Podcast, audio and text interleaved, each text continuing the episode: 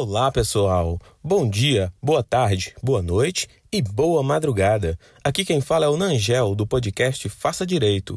Sejam bem-vindos.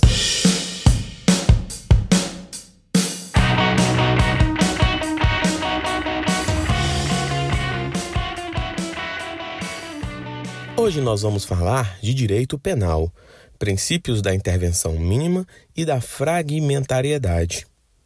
Segundo César Roberto Bittencourt, o princípio da intervenção mínima, também conhecido como última ratio, preconiza que a criminalização de uma conduta só se legitima se constituir meio necessário para a prevenção de ataques contra bens jurídicos considerados relevantes. Ou seja, vale dizer que se outras formas de sanção ou outros meios de controle social revelarem-se suficientes para a tutela do bem jurídico, a criminalização da conduta será inadequada e não recomendável. Assim, pessoal, o direito penal assume um caráter subsidiário. Como corolário do princípio da intervenção mínima, temos o princípio da fragmentariedade do direito penal.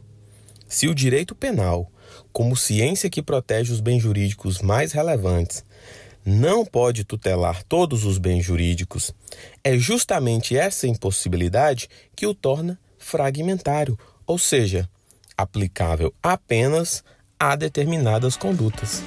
Ok, pessoal? Fica a nossa dica de hoje. Um abraço.